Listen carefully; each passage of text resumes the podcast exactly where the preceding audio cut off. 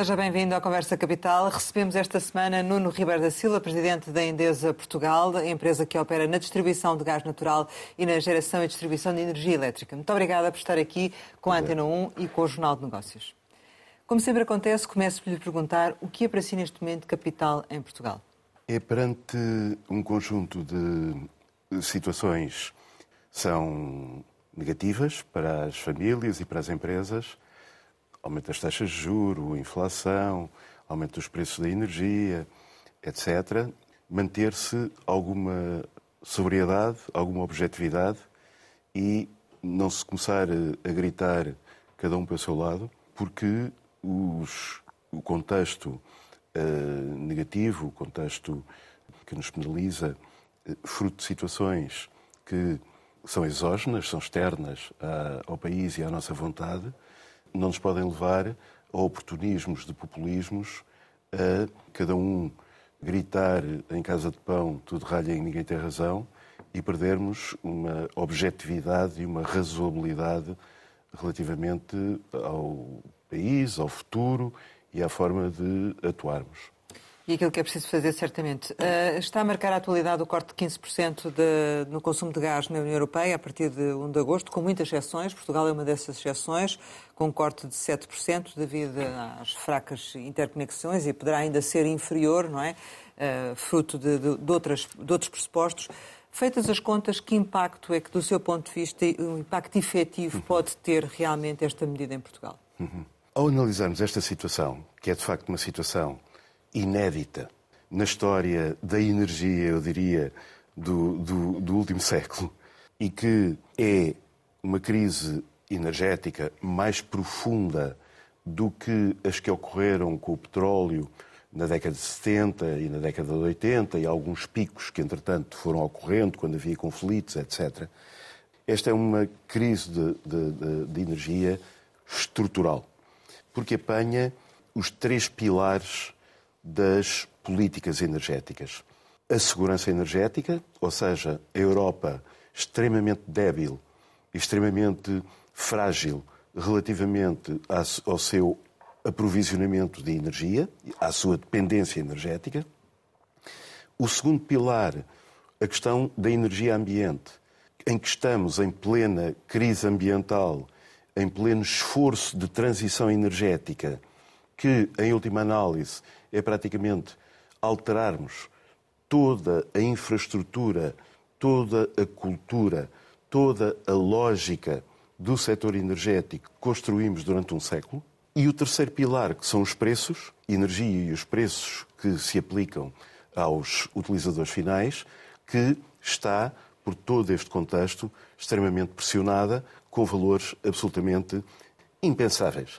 Eu estive a ver de manhã há um ano, o preço da eletricidade no mercado ibérico e que é dos mais baratos dos mercados europeus, muito mais barato que em França, muito mais barato que a Alemanha, muito mais barato que a Itália, está 10 vezes mais alto do que há um ano. Então o principal impacto será no preço e não tanto na, no, no, abastecimento. É Exatamente. Nós, nós, nesta situação, temos que olhar, coisa que não pensávamos ter que nos confrontar, eh, temos que olhar para a questão, separar duas questões. E, nomeadamente, nesta perspectiva do inverno e que alimenta também esta preocupação da decisão do poupar 15% no consumo de gás. Temos o problema do da disponibilidade física de matérias-primas energéticas. Termos moléculas de gás, moléculas de petróleo, termos eletrões. Uma questão física. A outra questão é o preço. Eu diria que estamos em tempo de guerra, não se limpam armas. A preocupação hoje, claro que está no preço. E podemos falar sobre isso. E as notícias não são nada boas. E falaremos. Agora, em primeiro lugar, temos o que é mais crítico, que é ter ou não ter energia nas suas diferentes, nos seus diferentes formas, nos seus diferentes produtos energéticos, para eh, satisfazer as necessidades da segurança e conforto das populações e eh, do abastecimento eh, à economia, digamos. No caso português, eh, poderemos realmente ter falta de, de, de gás ou não? A minha bola de cristal já partiu, porque uh, não imaginava, nunca vi ninguém imaginar há um ano que era possível termos hoje e vivermos hoje com uh, preços que são 600, 700, 1000% por cento mais elevados do que há um ano, um ano e pouco. Mas na realidade, e em termos comparativos com outras zonas da Europa, outros países da Europa, nós temos uma situação, apesar de tudo, relativamente confortável. Relativamente. Ou seja, por um lado, não temos dependência do gás russo, temos contratos estabelecidos com fornecedores que dificilmente serão envolvidos em situações de ruptura, como, são, como, é o caso dos Estados Unidos, que está a ser o nosso principal fornecedor, com a Nigéria, Trinidad Tobago, alguma coisa da Argélia.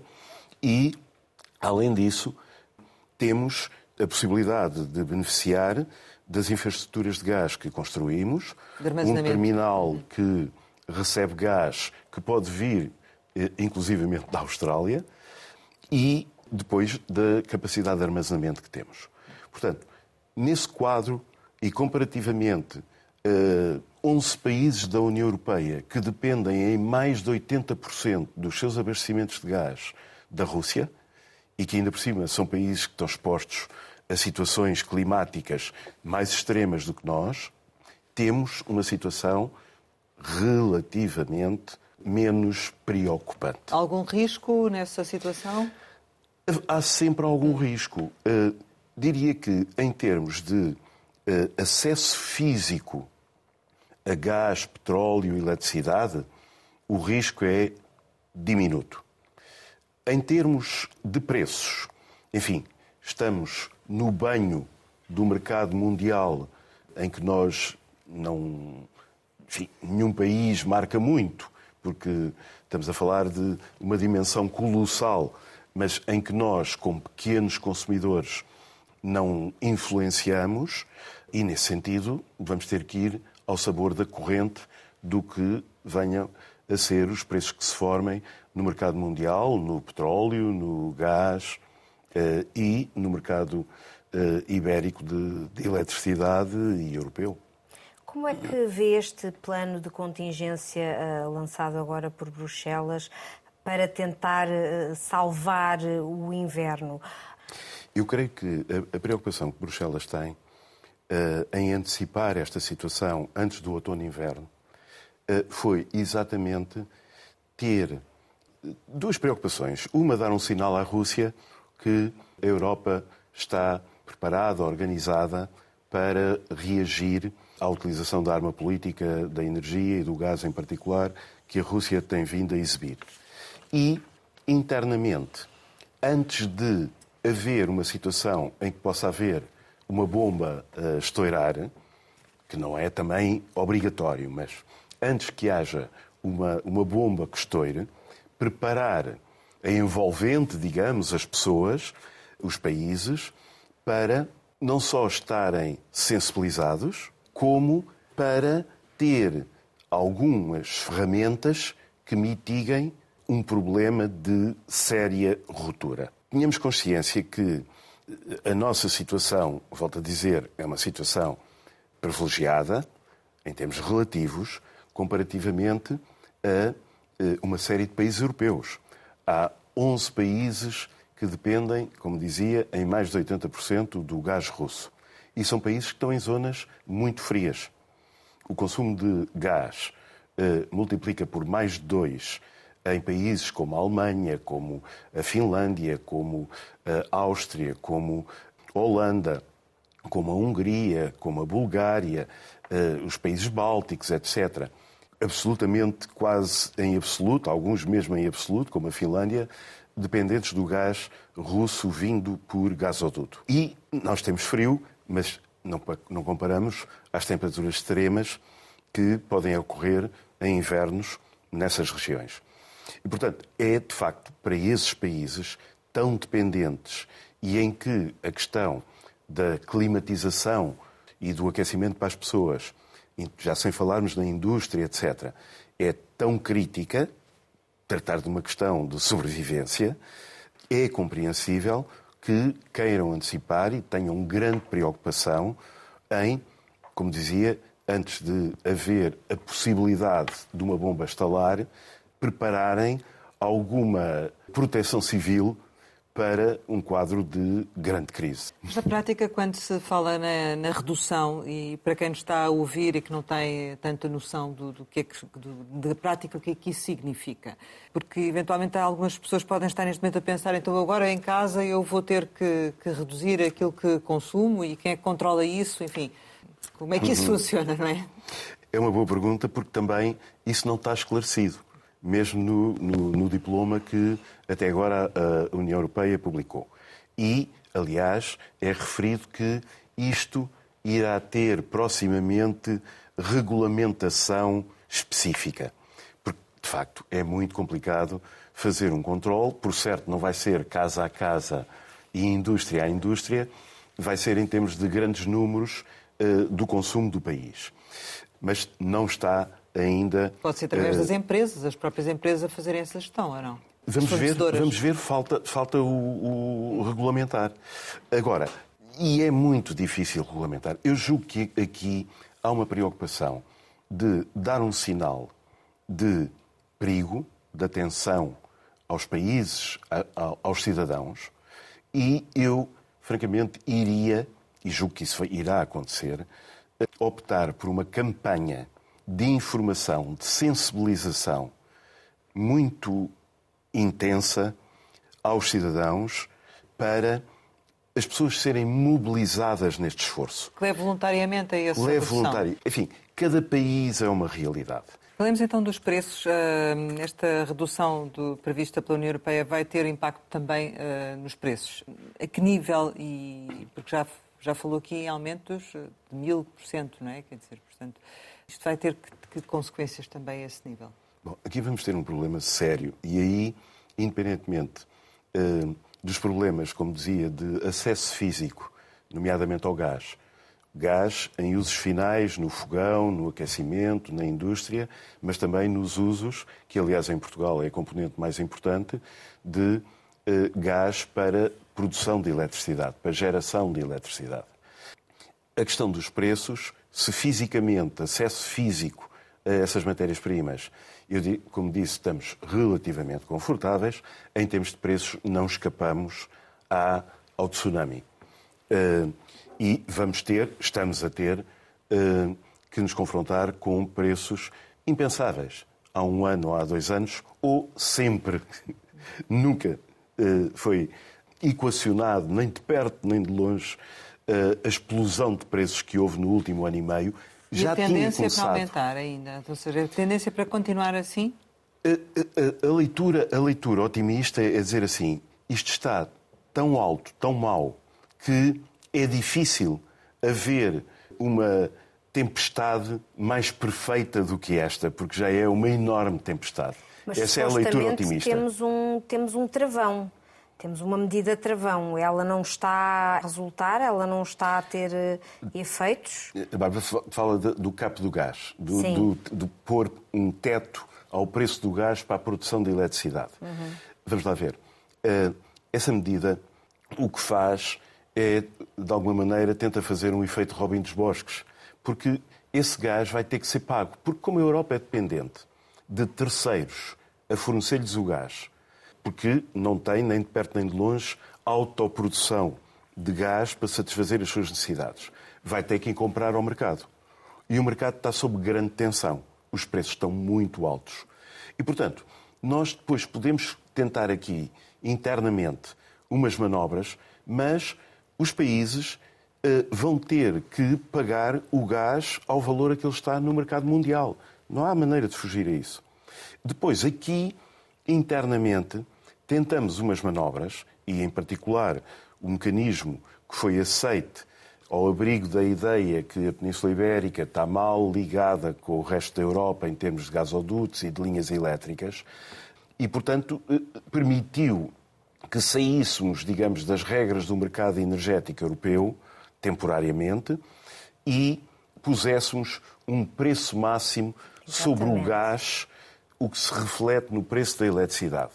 Mas esse, essa diferença entre o preço verdadeiro do gás e o preço que se pôs uma tampa, essa diferença vai ser paga pelos consumidores. Como assim?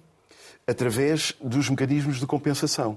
E isso, eu não quero, e não, sou todo, não, é, não é de todo o meu género, ser negativo, mas a partir do final, em particular de agosto, mas já nas faturas de consumo elétrico de julho, as pessoas vão ter uma desagradável surpresa. E isto não tem nada a ver com as empresas elétricas, tem a ver com a repercussão e a distribuição pelos consumidores do déficit da, da dívida, digamos, criada entre o verdadeiro preço de mercado do gás natural e o preço que se aceita que seja considerado na produção de eletricidade. Mas, Mas... Bruxelas disse que não permitia que se acumulasse dívida Exatamente. para o futuro, o que se chamava na eletricidade dívida tarifária, que isso tinha que ser imediatamente distribuído pelo universo de consumidores em função do seu consumo. E isso vai aparecer nas faturas a partir do final deste mês e em agosto. E as notícias não são boas. Então, a medida inicialmente foi boa, mas uh, vai ser má, é isso? A, a medida, Ou nunca chegou a ser francamente, boa? a medida nunca foi boa. A medida não vinha resolver nada. A medida, a medida foi boa para a Espanha, porque tem um problema complexíssimo sobre uma tarifa populista que o governo espanhol criou há cerca de três anos, que é a chamada PVPC, que é utilizada por 11 milhões de lares. Mas que aqui em Portugal não tem correspondência. Mas aqui é não tem correspondência. Uhum. Essa tarifa, numa altura em que os preços, por causa do Covid, estavam a baixar constantemente, foi apresentada pelo governo espanhol para as pessoas aderirem a essa tarifa. Enquanto os preços iam baixando, as pessoas aplaudiram. Agora, há sempre este problema que normalmente o que desce sobe e o que sobe desce. E, na realidade, todo o empenho que o governo espanhol teve, porque foi de facto o governo espanhol que foi o motor deste mecanismo do chamado teto sobre o preço do gás, foi para evitar, porque essa, essas tarifas estão, estão indexadas ao preço do mercado grossista diário da eletricidade na Península Ibérica.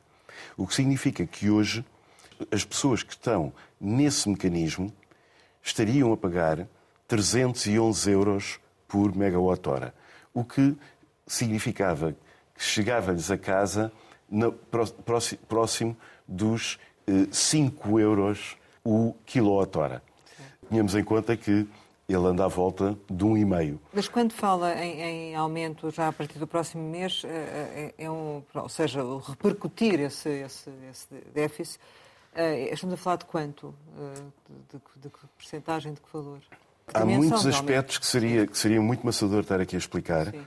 porque uma das questões e que levou a grandes discussões entre Portugal e Espanha até a implementação do mecanismo é qual o universo dos pagantes, que vai aumentando à medida que os contratos que já estavam assinados antes de 26 de abril prefazem um ano.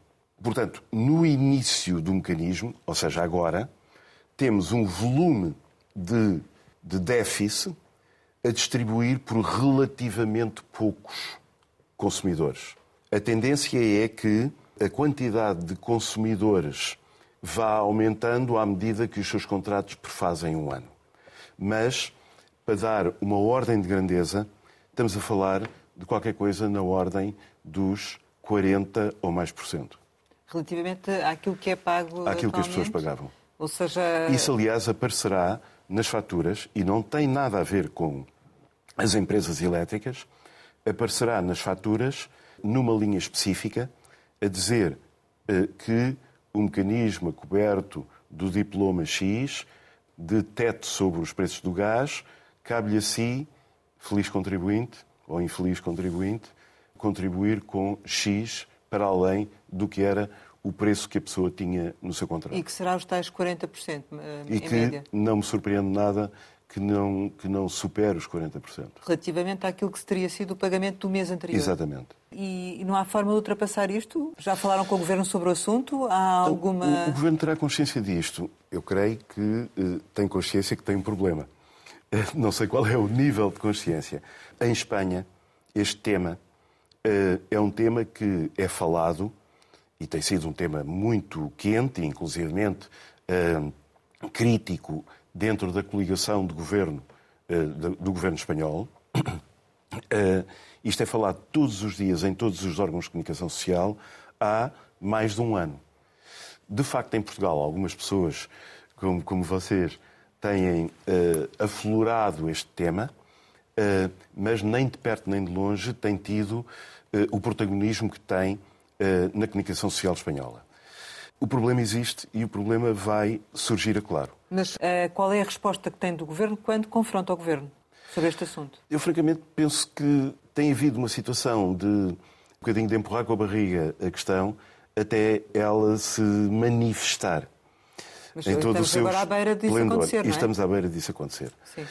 Pode-se perguntar isso. Então, porquê é que fizeram isto? De facto, consumidores, e nomeadamente consumidores empresariais, industriais, nomeadamente, que venham a fazer hoje um contrato, porque não têm contratos fixos que venham de trás. Vamos lá ver. Quem fez um contrato há um ano e estabeleceu um valor de 100, esse contrato vai vigorar pelo valor de 100. Até porque as empresas cobriram-se com os chamados futuros edgings para honrar esse compromisso que assinaram de entregar a 100. Quem não tinha contratos fixos, quem estava no mercado diário, vai ter que pagar ao preço do mercado diário. Que é a maior parte das pessoas, certo? Não, tanto. é, é muito em Espanha, não tanto em Não tanto em Portugal. Por isso Portugal. é que eu julgo que o mecanismo para Portugal não é um mecanismo que traga benefícios e que realmente foi essencialmente um mecanismo para deitar eh, água no fogo eh, do, do problema das tarifas em Espanha, quer para as, para as famílias, quer para as indústrias.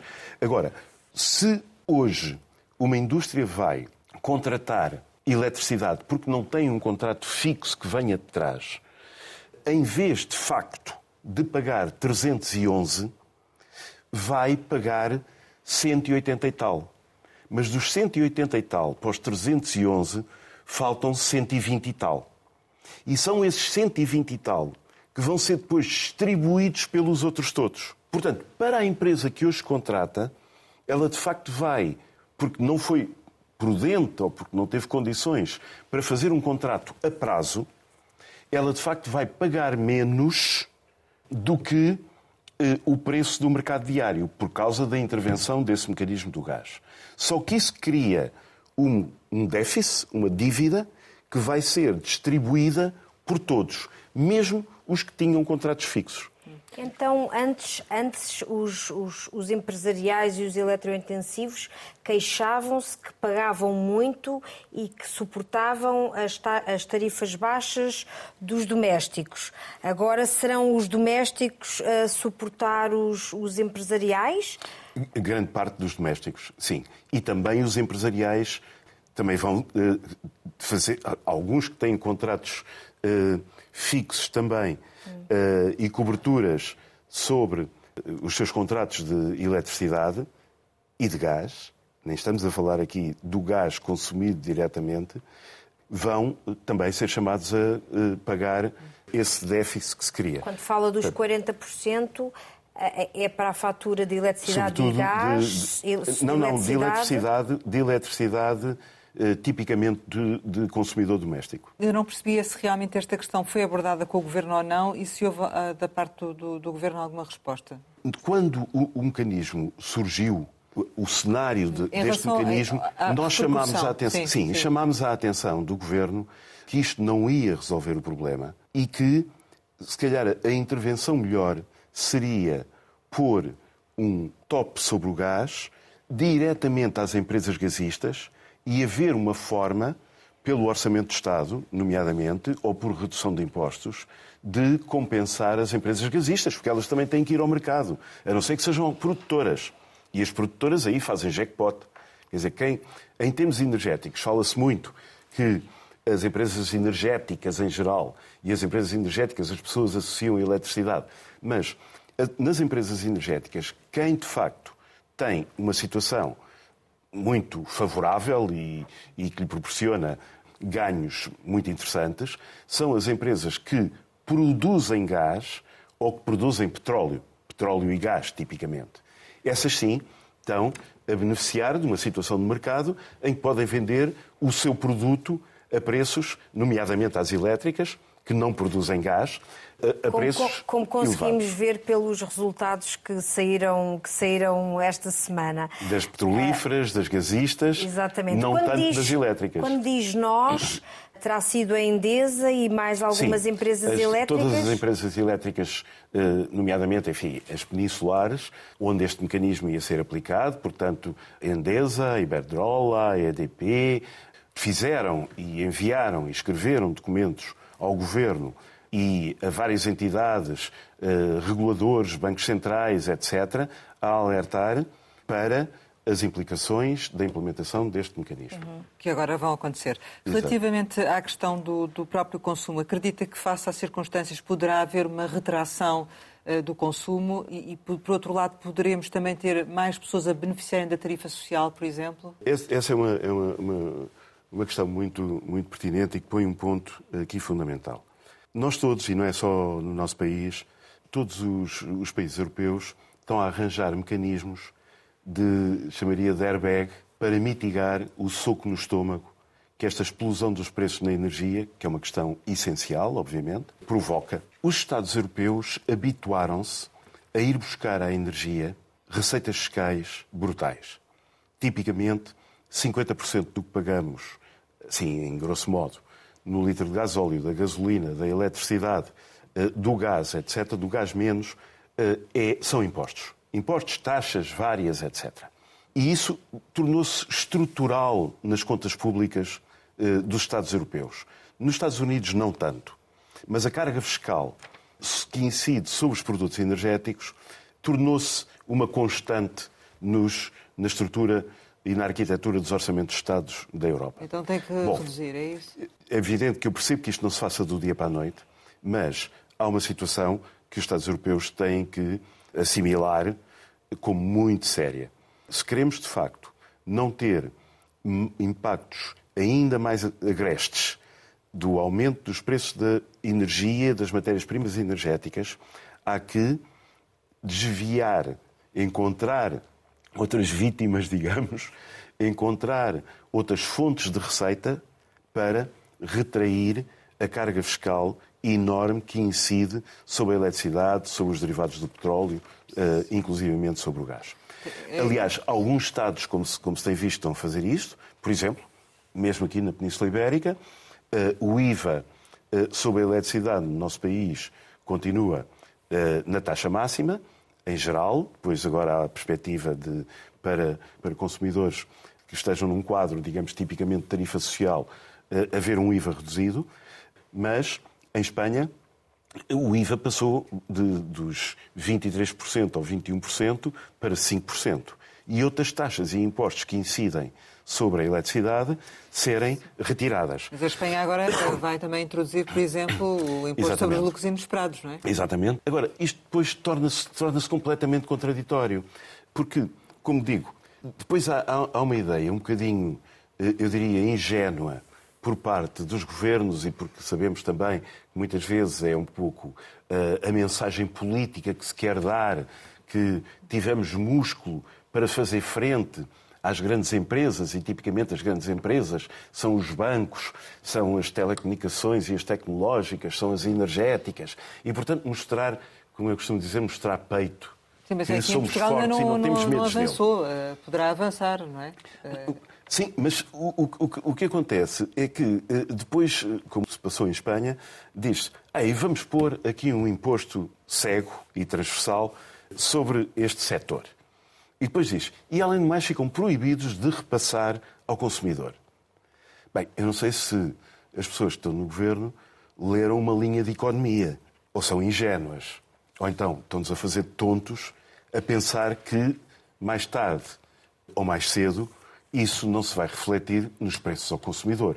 Não há pequenos almoços à borda. Disse que as faturas das famílias vão subir 40% e eu queria perguntar no caso da Endesa, porque é a única sobre a qual pode, pode falar, se além desses 40%, se os, os clientes da Endesa ainda vão ter aumentos de preços. E gostava também de lhe perguntar se ao longo destes seis meses, deste semestre, ah, quantas vezes, por exemplo, os, os clientes da Endesa já viram o seu preço da energia aumentado, por exemplo? Não houve. Nos preços e nos contratos que tínhamos, não houve correções. Nos novos contratos, uhum. nós estamos a fazer uma contenção e uma endogenização. Não é por acaso que as empresas elétricas estão a apresentar resultados piores dos que tinham. Uhum.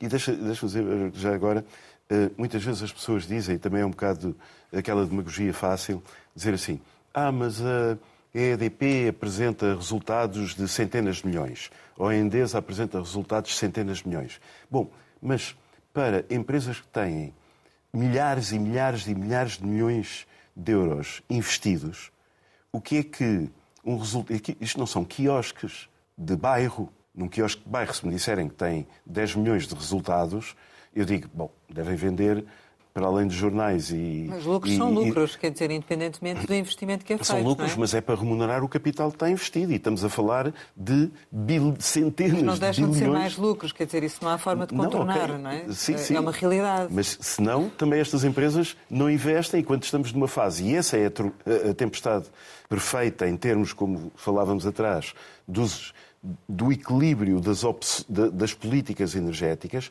é que, em simultâneo com esta crise, estamos também a ter que gerir a crise climática que obriga a investimentos colossais, porque temos que mudar tudo o que foi infraestrutura eh, de geração, de transporte, redes inteligentes, otimização energética, eficiência energética, tudo o que foi a forma como montamos o nosso convívio com a energia durante um século. E, portanto, também se não há uma remuneração razoável, e eu diria que esta está abaixo do razoável, do capital investido, não vai haver transição energética, não vai haver mobilização de trilhões de euros para refazer o mais depressa possível, porque a urgência climática está aí, a, o, o, todo o modo como geramos energia, como gerimos eficientemente e sem perdas a rede, as redes eh, elétricas. E, portanto, o Ministro da Economia até aqui... já, já, sugeriu uma redução do IRC em função do, do, investimento que seja feito. Uh, em concreto, vocês vão aumentar mais os preços para além destes 40%? Não, nós aqui somos, inclusive onde endogeneizamos muito do que tem sido o aumento, como disse, Estamos a falar em aumentos do preço no mercado eh, grossista de eletricidade, que comparativamente há um ano, um ano e meio, estamos a falar de 400, 500, 600, mil por cento hoje. Certo. Mil por cento. Dez vezes. E temos vindo a suspender a respiração. Aqui é uma questão que não tem a ver connosco. Já percebemos isso, mas é... para além dessa situação, a, a, vossa intenção é aumentar também o aumento dos normais? Vamos não. tentar conter e em relação à perspectiva dos clientes particulares de gás poderem voltar ao mercado regulado, eh, onde nesta altura o preço é mais barato, isso está a acontecer? Já há sinais disso ou não? Há sinais disso. Em que medida? Agora, há um problema aqui. Com alguma dimensão ou não? É, eu julgo que ainda não com a dimensão que potencialmente virá a ter, pelo facto de ainda não terem saído as faturas que refletem esta situação de compensação ao mecanismo e também do acelerar dos aumentos do preço do gás. Portanto, essa Porque, situação, repare-se, eh, nesta semana que passou, o preço do gás subiu 25%. Relativamente ao início do mês de julho, o gás subiu 100%. E já vinha com 500 ou 600% de aumento relativamente a um ano e meio. Portanto, uh, tendencialmente, uh, do seu ponto de vista, esta situação vai acentuar-se, a mudança do mercado. Creio que há condições para vir a acentuar. E também acredita que os beneficiários de, do, da tarifa social também vão aumentar? Tanto no gás como Enfim, na eletricidade? Como se sabe, os, as, as, pessoas que beneficiam de tarifa social, diga-se em abono da verdade, quem paga a tarifa social, a tarifa social é um terço do preço do que paga um consumidor que não está ao abrigo da tarifa social, quem paga não é o governo, não é o Estado, certo. são as empresas elétricas.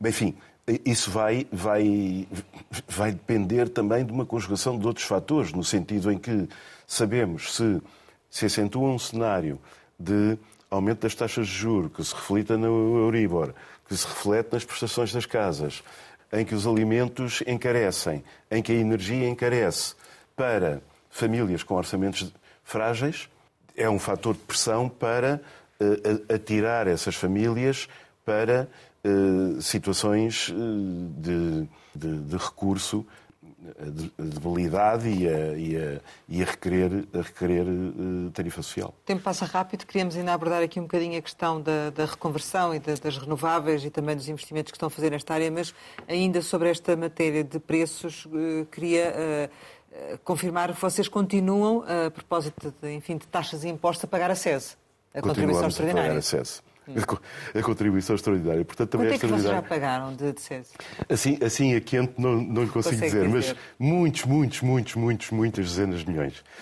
Eu há bocado estava a pensar na SES quando agora uh, aparece também este imposto extraordinário sobre as empresas energéticas e sobre as elétricas. Portanto, é um imposto extraordinário sobre um imposto extraordinário sobre os impostos regulares, sobre o IVA máximo, sobre, quer dizer, e depois vem-se chorar lágrimas de crocodilo a dizer que a eletricidade está cara. Enfim, tem fatores objetivos, porque descurámos a nossa segurança energética, fomos ligar-nos umbilicalmente aos russos, temos que pagar o gás com, passa a expressão, com a língua de palmo, etc, etc, etc, etc temos que investir para a transição energética porque descuramos a proteção do clima e temos que mudar todo o mobiliário da casa.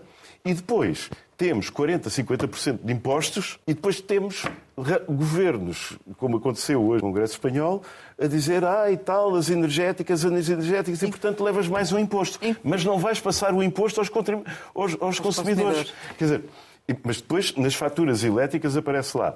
O seu, consumo são 30 euros. E depois, de, de IVA, de taxa uh, especial sobre a eletricidade, de SESE, uh, de taxa de não sei quê, de taxa de não sei quê, contribuição para a DGAG, de contribuição para a ERS, contribuição para não sei o que mais, é outro tanto. Espera que em 2023 eh, finalmente que acabe, ou, enfim, no próximo orçamento do Estado eh, já se percebeu que esta questão dos impostos tem que passar por uma grande revisão do seu ponto de vista, não é? Sim, creio que sim, que, como digo, percebo que não seja possível de um dia para o outro, de um orçamento para o outro, neste caso, uh, dizer, bom, o, o Estado prescinde de, de, um IVA de 23% e passa para zero ou passa para 5%, Sim. porque é uma receita Mas pode colossal. alguma coisa, não é? Mas tem que começar a dar um sinal e tem que começar a adaptar-se a esta nova realidade, porque os preços nos fundamentais da energia não vão baixar. E, portanto, a única maneira de intervirmos e que está na nossa capacidade, digamos, soberana, é a componente impostos. Porque o resto, comprar gás, nós não conseguimos ir comprar gás ao Qatar, dizer, olha, nós somos remediados, portanto, façam um descontozinho vamos comprar gás ao preço do mercado mundial. E não conseguimos influenciar. Vamos comprar petróleo ao preço do mercado mundial. Não há descontos para pobres, para remediados, etc.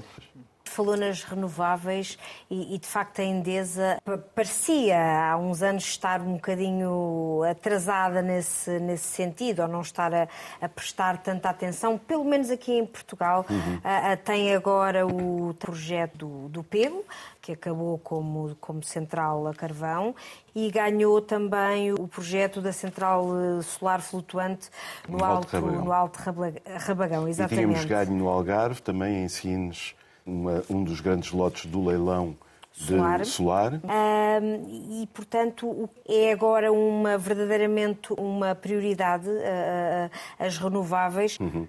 Bom, é uma prioridade primeira, segunda, terceira. Não há volta a dar.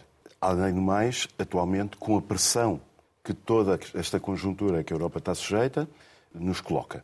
Eu diria que muitas vezes pergunta-se isto, este quadro que estamos a viver e que pode levar, e, e alguns países equacionam, de retomar o uso de centrais antigas a carvão, até se fala em fuel óleo, como, como a Alemanha.